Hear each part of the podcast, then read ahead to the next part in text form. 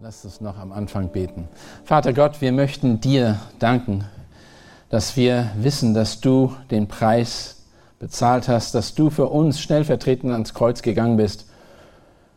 Herr, und deshalb können wir auch in dieser Welt leben, in einer Welt, die uns feindlich gesinnt ist und Herr, dir feindlich gesinnt ist. Und wenn du gelitten hast, dann werden wir auch leiden. Und Herr, gib uns Verständnis und nicht nur Verständnis, sondern auch dieses Vertrauen, dieser festen Glauben an dich, auch in der Zeit der Not zu glauben, Herr, und festzuhalten an dir. In Jesu Namen. Amen.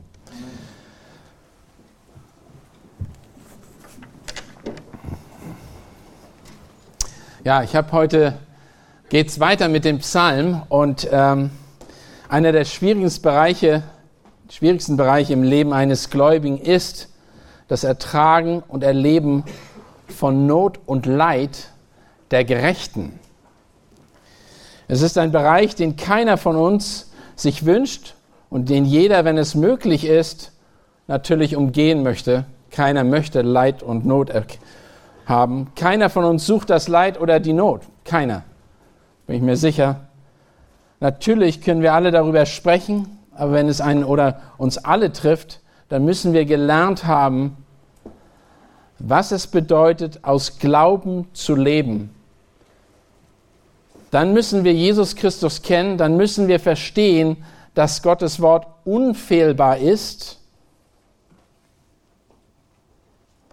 und dass Jesus für die Welt und die Welt überwunden hat. Und ich werde euch heute ein bisschen enttäuschen mit dem, was ich euch sage, das sage ich euch jetzt schon. Ähm, es ist nicht eine Predigt, die unbedingt erbaulich ist in dem Sinne, und doch ist sie erbaulich, aber sie hat hoffentlich eine viel tiefere Wirkung auf unser Inneres, auf unser Herzen, auf unsere ewigliche Perspektive. Ich muss euch leider wirklich enttäuschen, das Leben eines Christen ist kein Zuckerschlecken. Ähm, vielleicht war es bisher so, aber es wird nicht immer so sein. Es ist ein Weg nicht durch den botanischen Garten, wo uns die Früchte in den Mund wachsen, das Leben eines Christen, der es ernst mit Jesus meint und sein Wort gehorsam ist, wird ein Leben in konstanter Opposition zur Welt sein, weil die Welt Jesus und Gott ablehnt. Ihr braucht nur die Zeitung aufschlagen, selbst in Berlin. Der erste Artikel, wenn ihr das liest, und vielleicht ein Lied wurde sogar komponiert, das sagt, Gott ist doof. Warum soll es uns anders gehen als den vielen Glaubenshelden in Hebräer 11? Warum? Oder den vielen Verfechter der Wahrheit seit der Urgemeinde in Apostelgeschichte oder unseren Herrn Jesus Christus, wenn sie ihn verfolgt haben, werden sie auch uns verfolgen. Es gibt immer noch das Buch, Jahrbuch von John Fox, Buch der Märtyrer, das immer wieder auf den neuesten Stand gebracht wird mit den erstaunlichen Glaubenszeugnissen der Männer und Frauen, die ihr Leben für die Nachfolge Jesu Christi gelassen haben und lassen werden. Laut den Angaben von Open Doors und vielen anderen Werken wie dem Weltverfolgungsindex sind die Christen die meistverfolgte Religion und Menschengruppe der Welt auch heute noch. Ich habe gerade was ausgedruckt von 2015. Eigentlich ist das 186 Seiten lang. Ich habe nur die ersten Seiten, die Einladung, Einleitung ausgedruckt, weil ich sagte, okay, das muss ich mir nicht antun, alles durchzulesen, aber ähm, es ist schockierend. Es werden mehr Christen in unserer Zeit, heutigen Zeit verfolgt als zu jeder anderen Zeit. Dass wir hier sitzen, ist reine Gnade. Reine Gnade. Warum sage ich das? Sollen wir uns wirklich Sorgen machen? Nein, Sorgen brauchen wir uns definitiv nicht machen. Aber wir sollen verstehen, wie wir mit dieser Tatsache des Leidens und der Verfolgung umgehen. Richtig und wie wir damit richtig umgehen. Wie sollen wir darüber denken und wie sollen wir als Gemeinde Christi vorbereitet sein in so einer Zeit, die auf uns zukommen wird. Und Psalm 10 ist unser heutiger Predigtext und dieser Psalm ist eine Fortführung vom Psalm 9. Und im Psalm 9, Vers 10 wird der Herr als ein Zuflucht in der Not bezeichnet oder beschrieben, wohingegen im Psalm 10, Vers 1 die Frage gestellt wird, Herr, warum verbirgst du dich in einer Zeit der Not? Warum bist du nicht da, wenn ich dich brauche? Wo bist du, Gott?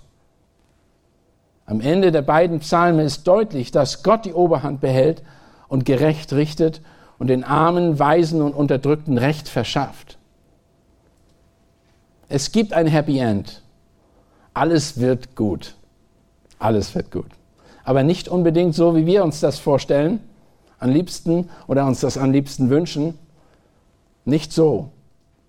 Denn den Vers, den wir immer wieder in den biblischen Seelsorger zitieren in dem Zusammenhang und erklären, um die Menschen in der Not und im Leid Hoffnung zu geben, sehen wir in 1. Korinther 10, Vers 13. Und meine Freunde, die in der Seelsorge sind, kennen den Vers wohl. 1. Korinther 10, Vers 13 schreibt Paulus, es hat euch bisher nur menschliche Versuchungen betroffen. Gott aber ist treu, er wird nicht zulassen, dass ihr über euer Vermögen versucht werdet, sondern er wird zugleich mit der Versuchung auch den Ausgang schaffen, sodass ihr sie ertragen könnt.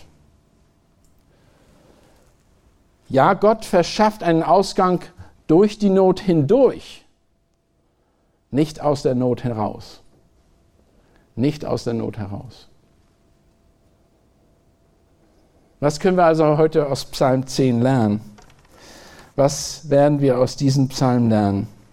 Erstens, Christen müssen mit der Not rechnen. Wir dürfen uns nicht vormachen, nur weil wir hier sitzen und uns das extrem gut geht in Deutschland, extrem gut geht in Deutschland, bedeutet das nicht, dass es immer so bleiben wird. Zweitens, es gibt einen Weg durch die Not.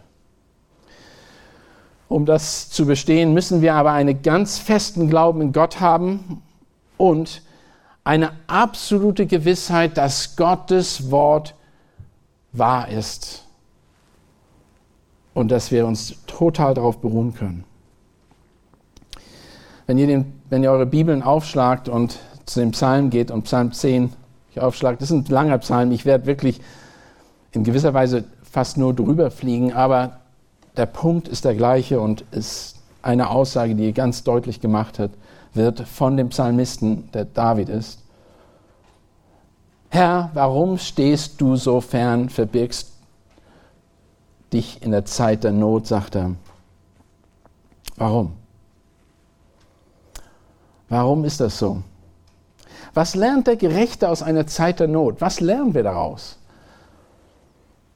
Es gibt drei Dinge, die wir lernen, wenn wir in Not sind. Erstens, wie böse wir selber sind. Wie böse wir selber sind. Denn, wir, denn die Frage allein, wo bist du, zeigt schon, dass wir noch nicht mal Vertrauen haben auf einen Gott, der uns bis jetzt durchgetragen hat. Und wir werden uns diese Frage stellen. Zweitens, wie böse die Welt ist, werden wir erkennen. Wir werden erkennen, wie wirklich, wie böse die Welt ist. Und all das, was so gut aussieht nach außen, hat im Herzen, ist das wirklich schlimm. Wer die Nachrichten die letzten Tage nur gesehen hat und weiß, was los ist, wie Menschen miteinander umgehen, um sie zu schockieren und sie abzuschrecken, der weiß, wovon ich spreche. Und als drittes, wie groß und wie gut Gott ist. Wie groß und wie gut Gott ist. Ja, die Frage des Warums wird kommen und dann sollen wir uns an die Verheißung der Schrift erinnern und daran denken, dass die Brüder und Schwestern vor uns auch eine Zeit der Not hatten. Sie hatten auch eine Zeit der Not und sind hindurchgegangen und sie haben an ihrem Glauben festgehalten. Sie waren standhaft. In der Frage des Warums steckt auch ein gewisser Vorwurf natürlich drin und ein Zweifel an die Liebe und die Gerechtigkeit Gottes, wenn die gefragt wird hier. Warum? Warum ist das so? Wie kann Gott den Gerechten so leiden lassen? Wie, wieso?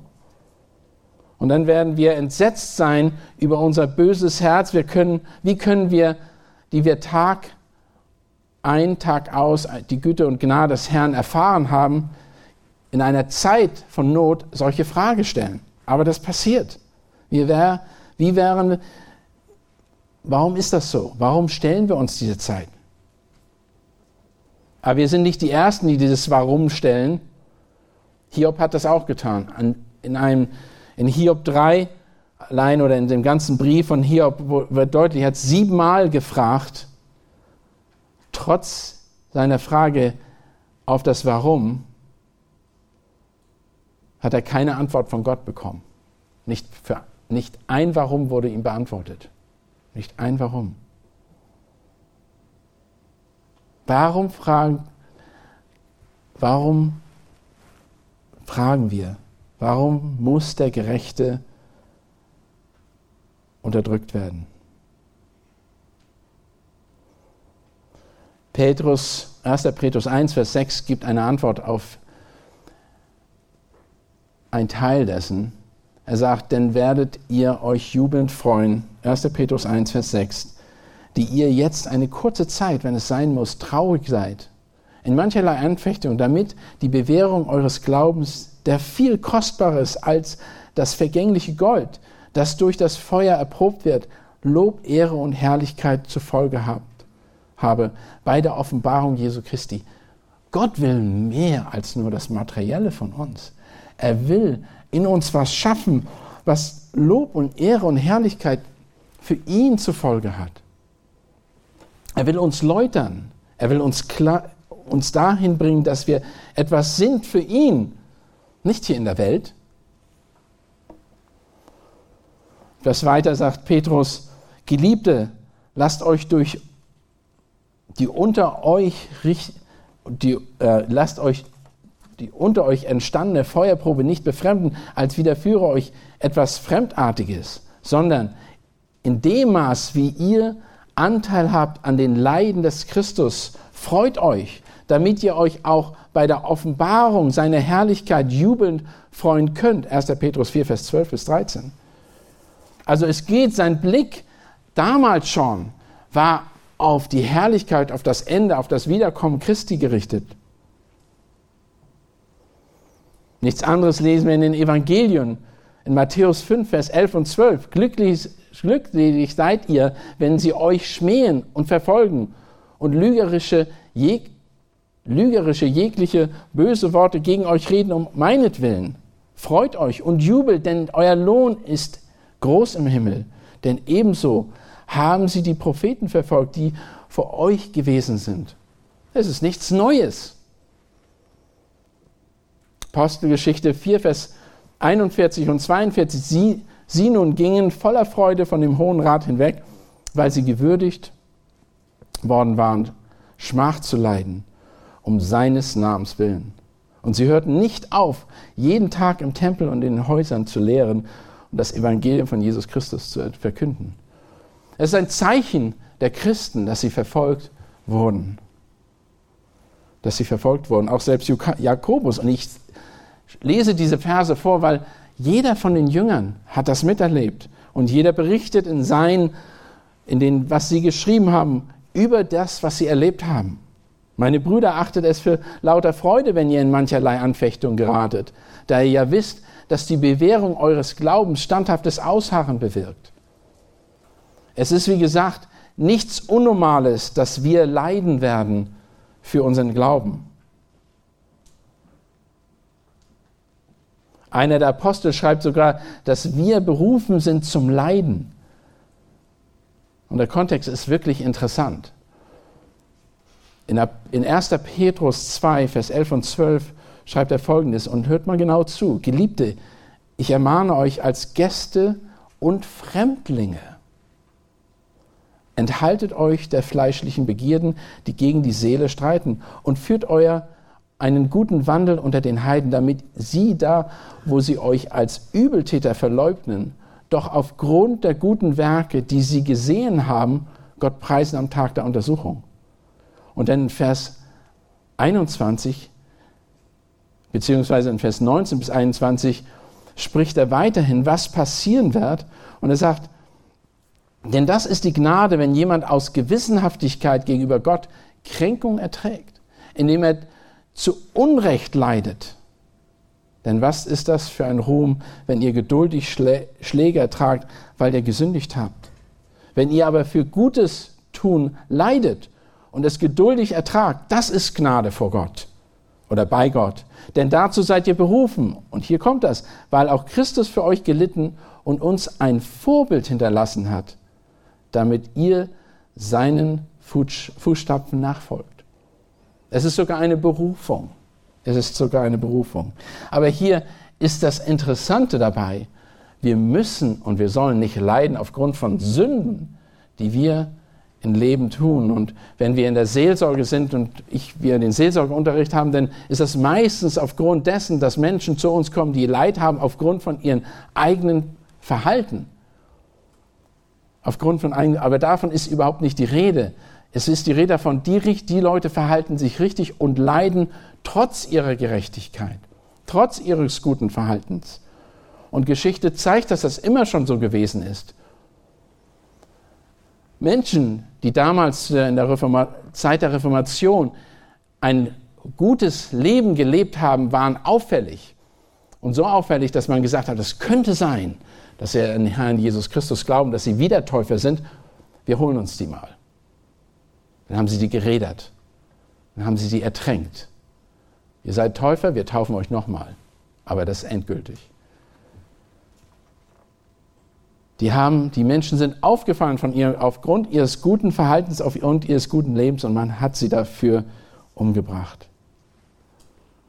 Und Jesus bezeugt seinen Jüngern selber, wenn euch die Welt hasst, so wisst, dass sie mich vor euch gehasst hat.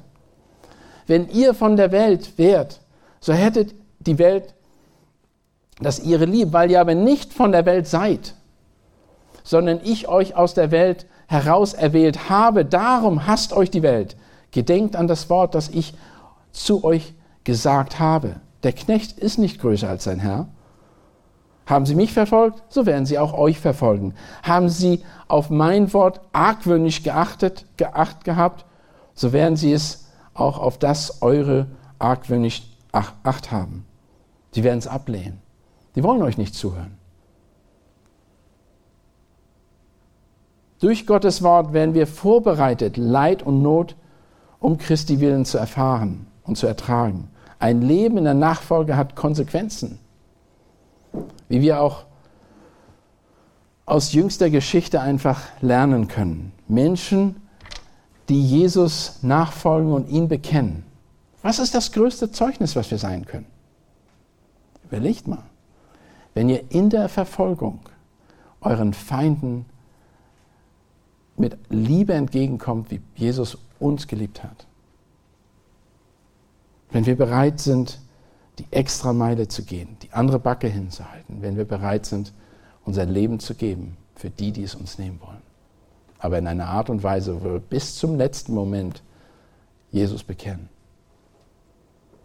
Der König aus Frankreich, der die Hugenotten umgebracht hat und verbrannt hat vor seinem äh, vor seinem Palast und zugeguckt hat und sich darüber amüsiert hat, konnte, musste weggehen, weil die Hugenotten haben ihn, während sie verbrannten, angeguckt und er konnte es nicht ertragen, dass sie standhaft äh, standgehalten haben und Jesus bis zum letzten Moment bekannt haben. Und es wurde, es wurde gesagt in, den, in der Geschichte, dass er diesen Blick nie vergessen hat.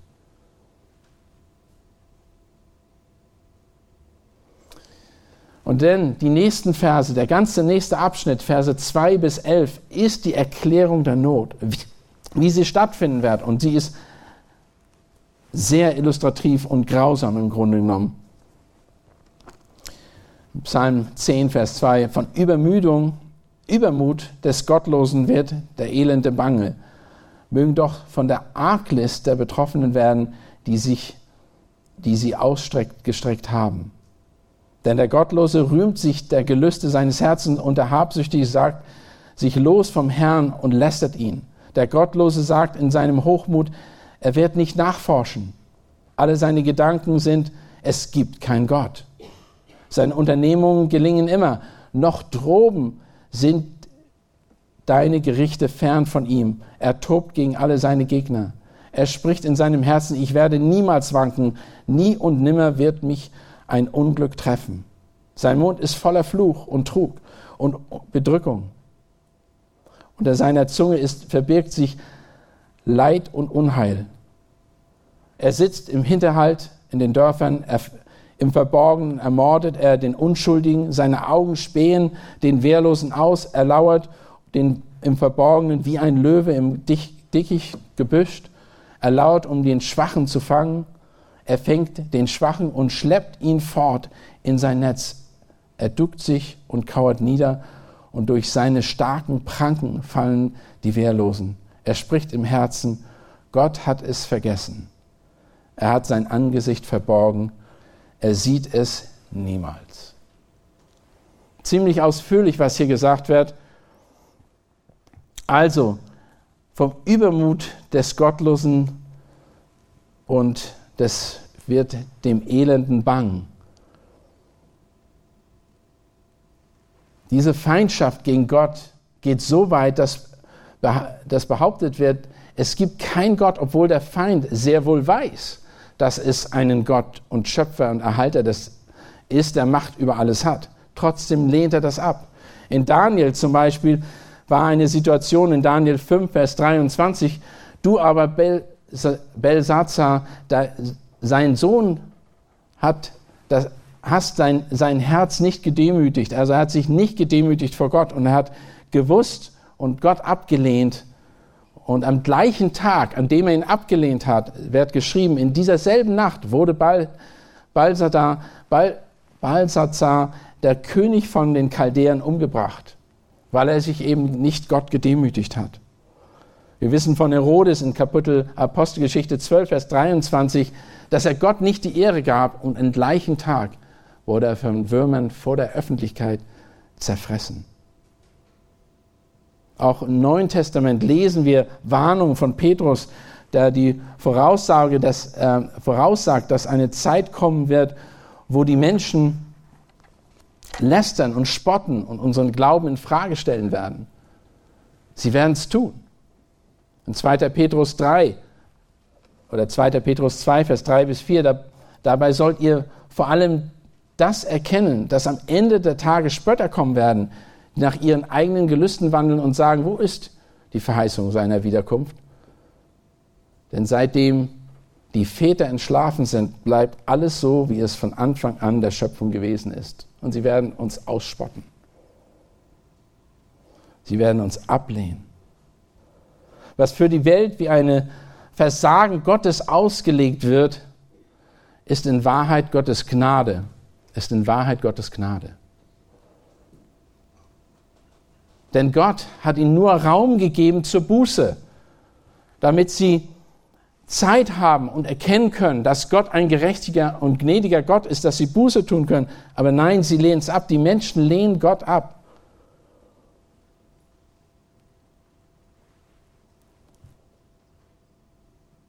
Sie nehmen lieber die Verdammnis in Kauf. Das ist aber eine Warnung auch für uns heute. Warnung für uns heute, die wir heute hier selbst sitzen. Er sagt auch am Ende dieses, äh, in 2. Petrus, Vers 9 und 10, sagt Petrus, es wird aber der Tag des Herrn kommen wie ein Dieb in der Nacht. Dann werden die Himmel mit Krachen vergehen, die elenden, die Elemente aber vor Hitze sich auflösen und die Erde und die Werke darauf verbrennen. Er sagt, alles wird vergehen. Alles wird vergehen. Er warnt davor. Er warnt davor, dass man es leichtsinnig nimmt. Und er warnt davor, wie diese ungläubigen Gottlosen, die es ablehnen, Gott zu dienen und Gott anzuerkennen, tut es nicht. Für uns als Christen ist es auch eine Warnung. Wir sollen die Menschen um uns herum warnen, dass sie zur Buße kommen, dass sie umkehren, dass sie erkennen, was hier im Psalm äh, die Warnung des Psalms, der hier geschrieben steht, oder im 2. Petrus. Dieser Gott wird jeden richten und Gerechtigkeit schaffen, wie er es einst in der Bibel versprochen hat in was wir auch in Johannes 3 lesen, Johannes Evangelium. Zwar ist im Johannesevangelium, und es wird immer wieder der Vers zitiert, in Johannes 3, Vers 16, wie Gott die Welt geliebt hat. Dieser Abschnitt sagt uns, dass Jesus Christus nicht zum Gericht gekommen ist, aus äh, Johannes 3. Er sagt uns, dass er nicht zum Gericht gekommen ist, aber dass er gekommen ist, um zu retten und das aus Gnade. Aber das ist natürlich nicht der Fall, wenn wir Gott ablehnen. Wenn wir Gott ablehnen, dann ist er dann ist das Gericht bereits über uns gekommen. Dann ist das Gericht, Gericht bereits da. Wenn Gottes Gnade nicht auf uns ist, dann ist das Gericht über uns. Denn er sagt in Johannes 3, wer an den Sohn glaubt, der hat das ewige Leben. Wer aber den Sohn nicht glaubt, der wird das Leben nicht sehen, sondern der Zorn Gottes bleibt auf ihm. Und das ist, wovor er warnt. Das ist, wovor Johannes warnt und Jesus warnt, das ist aber auch das Gleiche, was hier im Psalm 10 davor gewarnt wird. Die Blindheit der Gottlosen führt dazu, dass sie nicht erkennen, dass sie im Grunde genommen unter dem Gericht stehen. Nichtsdestotrotz sind wir als Christen, werden wir diese Not erleben. Und deshalb auch die Frage, die am Anfang gestellt worden ist, warum, Herr, warum stehst du fern und verbergst dich in der Zeit der Not?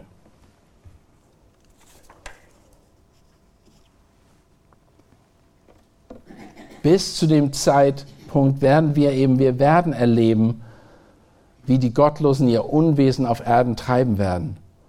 Und es scheint, als würde es sie, und es scheint auch, als wären, würden sie das mit Erfolg tun. Denn sie haben Erfolg. Es sieht, look, sieht, sieht so aus, als werden, würden sie es tun. Denn in Vers 4 und 5 oder 5 und 6 der, äh, oder in, 4, äh, in Vers 4, denn die Gottlosen sagen in seinem Hochmut, er wird nicht nachforschen. Alle seine Gedanken sind, er gibt, es gibt keinen Gott. Seine Unternehmungen gelingen immer. Hochdroben sind deine Gerichte fern von ihm. Er tobt gegen alle seine Gegner. also das, der Gottlose hat die Gedanken, hey, ihr könnt mir nichts anhaben. Ihr könnt mir absolut nichts anhaben. Durch seine Kriege expandieren sie. Wir sehen selber jetzt, wenn wir uns umgucken, was passiert, die Menschen, ähm, die verfolgt werden. Wir sehen, was für ein Unwesen auf dieser Erde getrieben wird im Nahen Osten, die Situation in der Ukraine, selbst in Griechenland. Sie wollen nicht die Verantwortung für das übernehmen, was sie gemacht haben. Wir sehen den Islam, die Religion, die sich expandiert durch Kriegsgewalt. Und sie scheint Erfolg zu haben. Es wird größer und größer, umfangreicher und umfangreicher. Die Medien, die ihre Macht, ihren Einfluss ausüben und Gott lästern und das Böse für gut heißen. Das Böse für gut heißen. Was vor 50 Jahren noch Sünde war, ist jetzt vom Gesetz unterstützt worden oder wird jetzt von durch das Gesetz unterstützt. Als Familien sind wir gezwungen, schon Dinge nicht zu tun, die das, die Bibel uns vorschreibt, weil das Gesetz dagegen ist.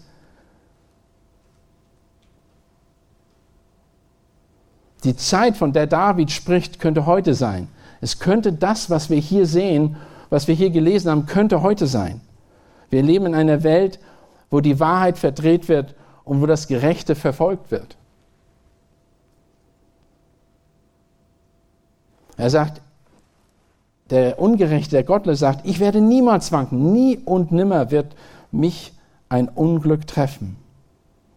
Der Gottlose ist sich so sicher, dass er hemmungslos seine Pläne weiterverfolgt. Hemmungslos.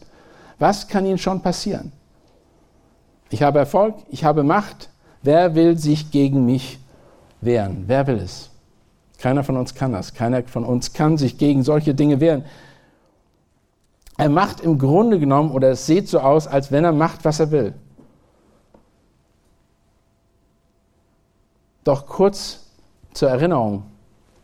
Wenn wir uns mal daran erinnern, was sind die Männer, was ist mit den Männern geschehen, die so im Herzen über Gott gedacht haben, die so gedacht haben, dass keiner was machen wird. Was ist mit diesen Männern, mit diesen Herrschern passiert in dieser Welt? Balthasar, Herodes, Caesar, Hitler, Saddam Hussein, Gaddafi, Berlusconi und es werden noch viele folgen, die meinen, sie sind unantastbar und Gott nicht die Ehre geben wollen. Einer von den, nach dem anderen wird fallen. Und im Vers 7 sagt es, sein Mund ist voll Fluch, voll Trug, voll Bedrückung und seine Zunge verbirgt sich Leid und Unheil. Vers 8, er sitzt im Hinterhalt, in den Dörfern, im Verborgenen, ermordet er den Unschuldigen, seine Augen spähen den Wehrlosen aus. Da ist nichts Gutes über den Gottlosen hier zu lesen. Was er über die Gerechten sagen soll, ist nur Zerstörung und Leid. Er versucht, was, er versucht wirklich alles zu tun, um den, Gottlo, den Gottesfürchtigen zu zerstören. Aber was wir auch hier lesen, zudem ist der Gottlose ein Feigling. Er macht alles im Hinterhalt. Er versucht das zu vertuschen, was er wirklich machen will. Und er geht auf die Unschuldigen und Wehrlosen, diejenigen, die schwach sind. Doch wie sollen wir auf so eine Situation, wie sollen wir auf sowas reagieren? Was sollen wir tun? Was bedeutet das für uns? Natürlich, ich weiß immer, man regt sich auf, wenn der Wehrlose angegriffen wird und wenn Christen angegriffen werden, die nichts getan haben. Aber wie sollen wir reagieren?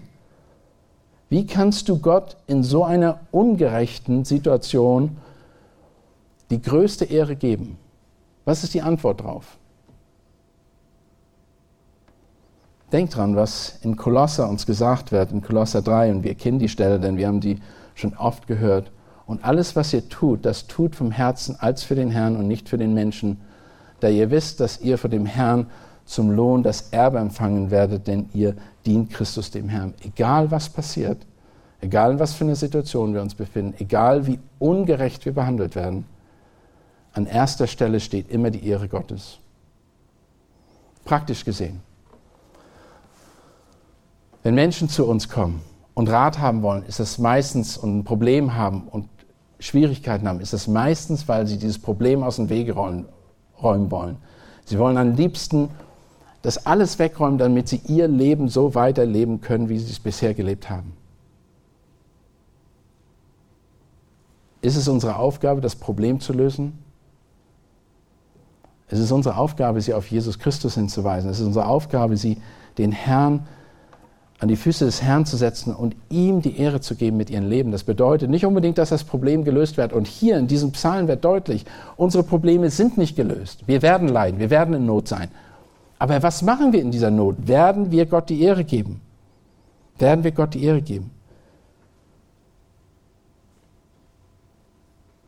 Wir werden von Gott aufgefordert, nicht Böses mit Bösen zu vergelten. Ich aber sage euch, ihr sollt Böses nicht dem Bösen nicht widerstehen, sondern wenn dich jemand auf die rechte Backe schlägt, so biete ihm auch die andere an, da. Und dem, der mit dir vor Gericht geht und dein Hemd nehmen will, dem lass auch den Mantel. Und wenn dich jemand nötigt, eine Meile weit zu gehen, so geh mit ihm die zweite. Gib dem, der dich bittet. Wende dich nicht ab von dem, der von dir borgen will. Matthäus 5. Das sind ganz klare Aussagen, die gemacht werden, aber die sind unglaublich schwer. Wir als Gläubige, dass wir, warum sollen wir etwas tun, was wir nicht verdient haben? Warum werden wir gerade von den Ungerechten so behandelt? Aber das ist nicht die richtige Frage. Wie können wir Gott die Ehre geben? Er kriegt die größte Ehre, wenn wir unerwarteterweise in Liebe reagieren, wenn wir wirklich die extra Meile gehen, wenn wir wirklich die andere Backe hinhalten, wenn uns einer angreift. Ich habe das Gerecht, ich habe den Gerechten verurteilt, ihn getötet, er hat euch nicht widerstanden, sagt es in Jakobus 5, Vers 6. Ihr habt den Gerechten verurteilt, ihn getötet. Er hat euch nicht widerstanden. Das ist Zeugnis eines Gerechten. Er hat keinen Widerstand geleistet. In Vers 9 sagt, schreibt unser Text. Er lauert im Verborgenen wie ein Löwe im Dickicht gebüscht. Er lauert, um den Elenden zu fangen. Fängt den Elenden und schleppt ihn fort in sein Netz. Er duckt sich, kauert nieder und durch seine starken Pranken fallen die Wehrlosen. Er spricht in seinem Herzen, Gott hat es vergessen. Er hat sein Angesicht verborgen. Er sieht niemals. Es ist so, was den Gerechten quält, ist die Freude des Gottlosen. Was den Gerechten quält, ist die Freude des Gottlosen. Der Gottlose denkt, Gott ist fern und hat es vergessen. Und genau das ist für den Gerechten der schlimmste Gedanke, dass Gott fern ist. Wenn wir leiden, dann wollen wir Gott in der Nähe haben, dann wollen wir Gott nah an Gott sein. Dieser Gedanke ist natürlich ein Trug. Gott hört den Elenden, wie es in diesem Text sagt. Gott hört den Elenden. Ich habe vor einigen Jahren ein, ein Zeugnis gelesen eines Soldaten, der über Weihnachten in Gefangenschaft war in Vietnam. Er sagt, das war seine beste Zeit mit Gott. Während er halb im Wasser versenkt in einem Käfig war in Vietnam und gefoltert worden ist, war ihm Gott am nächsten. War ihm Gott am nächsten. Das hat er gesagt, als er wieder zurück in Amerika war und im Rausch, also auf einer Weihnachtsfeier war. Und das war das Zeugnis auf einer Weihnachtsfeier, wo alles da war, was man sich vorstellen konnte. Sagt er, ich habe die Nähe Gottes gehabt, wo ich da gefoltert worden bin. In der Zeit der Not ist uns Gott am nächsten. Wenn wir uns an niemanden anders wenden können als Gott allein, dann werden wir erleben, dass Gott unsere Zuflucht ist. Dann erst dann werden wir wirklich erleben, dass Gott unsere Zuflucht ist. In dieser Zeit der Not. Einige von euch haben das bestimmt schon erlebt, wo sie nirgendwo mehr hingehen konnten als zu Gott. Aber viel zu oft gehen wir woanders hin. Viel zu oft wenden wir uns an andere Leute. Viel zu oft wenden wir uns oder glauben an andere Dinge, halten an anderen Dingen fest, ob das Versicherungen sind, ob das Freunde sind, Familie sind, ob das die Arbeitsstelle sind oder was immer. Wir denken auch immer, dass alles so weitergehen wird, wie es bisher gegangen ist. Und durch Gottes Gnade und wenn er uns bewahrt, vielleicht wird es auch so weitergehen für uns, die wir hier sind. Aber es kann auch ganz anders sein. Wir kennen Freunde, die jetzt in der Ukraine sind, in der Ostukraine, denen geht es ganz anders. Und ich habe gestern ein paar Zeugnisse gehört.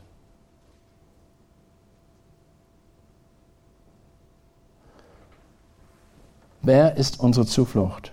Doch die Grundlage für einen festen Glauben ist, dass wir Gott heute, und zwar heute schon, kennen als unseren Erretter und Erhalter, dass wir, dass wir tief, tief verwurzelt sind im Wort Gottes. Was passiert, wenn wir in Anfechtung geraten? Was passiert, wenn wir in Not sind? Und das lesen wir in den nächsten Abschnitt von dem Psalmisten. Die Bitte des jetzigen, jetzt einsichtigen Psalmisten sehen wir in Verse 12 bis 15. Steh auf, o oh Herr, erhebe, o oh Gott, deine Hand, vergiss die Elenden nicht. Warum soll der Gottlose Gott lästern und seinen Herzen denken, dass du nicht danach fragst?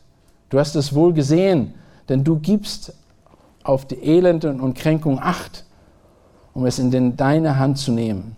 Der Wehrlose überlässt es dir, der du der Helfer der Weisen bist. Zerbrich den Arm der Gottlosen und den Bösen. Suche seine Gottlosigkeit heim, bis du nichts mehr von ihm findest.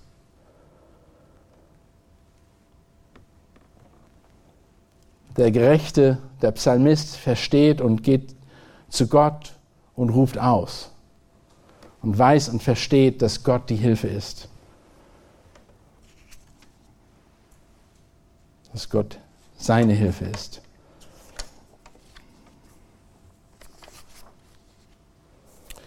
Diese Zuversicht des Gläubigen baut sich einzig und allein auf einen soliden Glauben, den Gott durch sein Wort uns offenbart hat. In dieser Zeit reicht es eben nicht, irgendwelche Menschen zu vertrauen oder unseren eigenen Fähigkeiten, egal wie begabt wir auch sein mögen, das spielt gar keine Rolle. Es, es reicht auch nicht, dass wir irgendwelche Mittel und Dinge haben, weil die spielen dann keine Rolle mehr. Es gibt auch keine Religion, keine andere Macht, die uns helfen kann in dieser Zeit. Das Einzige, was uns hilft, ist ein fester Glaube an Jesus Christus, ein fester Glaube an Gott. Und wir kennen die Verse, die wir immer wieder lesen. Jesus spricht zu ihm, ich bin der Weg und die Wahrheit und das Leben. Niemand kommt zum Vater als durch mich. Es ist so einfach. Es ist so einfach. Es geht eben nichts an Jesus wirklich vorbei. Nichts. Gar nichts. Jeder, der behauptet, es gibt einen anderen Weg oder eine andere Möglichkeit, ist ein Betrüger und er hat nicht unser bestes Interesse im Sinn oder eures. Auch wenn heute gesagt wird, dass der Glaube, der behauptet, die einzige Wahrheit zu sein, Hochmut und Arroganz ist, der macht sich selber etwas vor. Die Bibel muss sich nicht mehr beweisen. Sie braucht sich nicht mehr beweisen. Sie ist wahr. Sie steht seit Jahrtausenden auf dem Prüfstand und ist nicht widerlegt worden. Wir brauchen sie nicht beweisen. Es steht fest, was da steht. Wir hingegen können eine innere Ruhe haben mit dem festen Glauben an unseren König und Herrn. Und das ist das, was der Psalmist sagt. Er hat eine solche klare Überzeugung auf einmal und eine innere Ruhe bekommen, weil er sich erinnert, dass Gott alles sieht. Er sieht alles, er sieht den Elend, er lässt sie nicht allein. Er er wird Gerechtigkeit schaffen.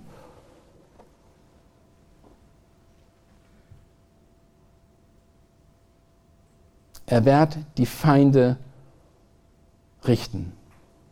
Und der Feind ist bereits gerichtet worden am Kreuz. Er wurde entmachtet. Er wurde, seiner Macht wurde enthoben. Es spielt also keine Rolle, was die Völker dieser Welt sagen und was sie tun werden, denn Gott thront im Himmel und er regiert.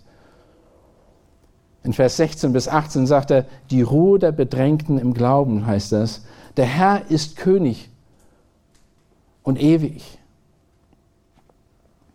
Die Heidenvölker sind verschwunden aus seinem Land. Das Verlangen der Elenden hast du, o oh Herr, gehört. Du machst ihr Herz fest.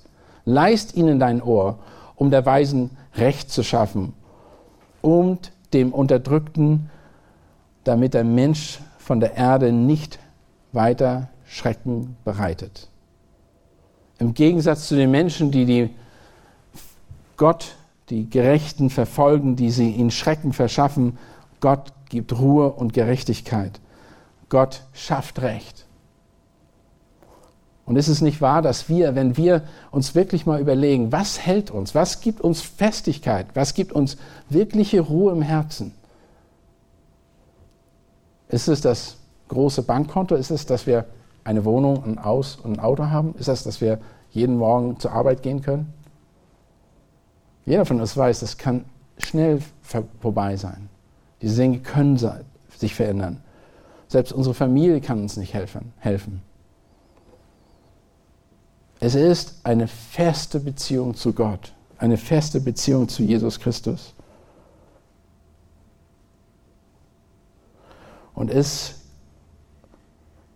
es, wir werden darauf, wir werden gewarnt, wir werden gewarnt von Jesus selber, dass wir bis zu Ende durchhalten und dass wir seinen Blick auf ihn richten, nicht auf uns selbst. In Hebräer 2, Vers 14 und 15 sagt der Schreiber des Hebräerbriefs folgendes: Da nun die Kinder an Fleisch und Blut Anteil haben, ist er gleichermaßen dessen teilhaftig geworden, damit er durch den Tod den auch außer Wirksamkeit setzt, der die Macht des Todes hatte, nämlich der, den Teufel, und alle diejenigen befreie, befreite, die durch des Todesfurcht ihr ganzes Leben hindurch in Knechtschaft gehalten wurden. Jesus hat sie überwunden. Was ist das, was wir lernen können? Was ist das, was uns, was so wichtig ist? Wir müssen mit der Not rechnen als Christen. Wir müssen mit der Not rechnen als Christen. Und wenn Sie das, wenn wir die Not verstehen, dann müssen wir auch in dieser Not erkennen, dass wir Gott die Ehre geben und dass wir das Evangelium in dieser Not bekennen. Zweitens, es gibt einen Weg durch die Not hindurch, aber der baut sich nur auf das Werk Jesu Christi und nichts anderes. Die Verse, die wir alle so gut kennen und an die wir uns immer wieder erinnern, müssen wir dann wirklich im Herzen haben und nicht nur im Verstand. Wir müssen sie im Herzen haben. Denn aus Gnade seid ihr errettet durch den Glauben und das nicht aus euch. Gottes Gabe ist es, ist es nicht aus Werken, damit sich niemand, sich niemand rühme. Wir können uns nicht rühmen, wir haben nichts, was wir geben können. Das Einzige, was wir können, ist auf Gott bauen und auf den Glauben, den er uns gegeben hat in Jesus Christus. Und, und Theo hat vorhin aufgehört mit den Versen aus Johannes 2. Und ich möchte ihn nochmal aufschlagen und damit auch äh, aufhören. Aus ersten Brief des Johannes, Kapitel 2, sagt er in Vers 28, und nun Kinder, bleibt in ihm, damit wir Freimütigkeit haben, wenn er erscheint und uns nicht schämen müssen vor ihm bei seiner Wiederkunft. Wenn, wir, wenn ihr wisst, dass er gerecht ist, so erkennt auch, dass jeder, der die Gerechtigkeit tut, aus ihm geboren ist. Lass mich beten. Vater Gott, dein Wort offenbart uns immer wieder, Herr, dass du für uns gestorben bist, dass du einen Heilsplan hattest, der vollbracht ist und vollzogen worden ist und dass du ihn in Kraft gesetzt hast durch deinen stellvertretenden Tod am Kreuz und du hast den Feind entmachtet.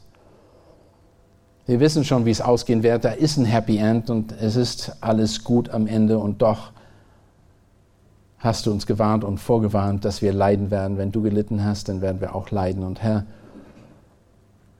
ich bete und wir beten für uns alle, dass wir in dem Leid dich bekennen. Dass wir erinnern, was für einen hohen Preis du für uns bezahlt hast, dass wir hier stehen dürfen und dass wir uns Kinder, Gott, Kinder Gottes nennen dürfen. Herr, gib uns Mut und Kraft und Einsicht in der Zeit der Not, dass wir dich bekennen und ein Zeugnisse des Evangeliums sind, sodass Menschen selbst in der Verfolgung zur Erkenntnis der Wahrheit kommen. In Jesu Christi. Amen.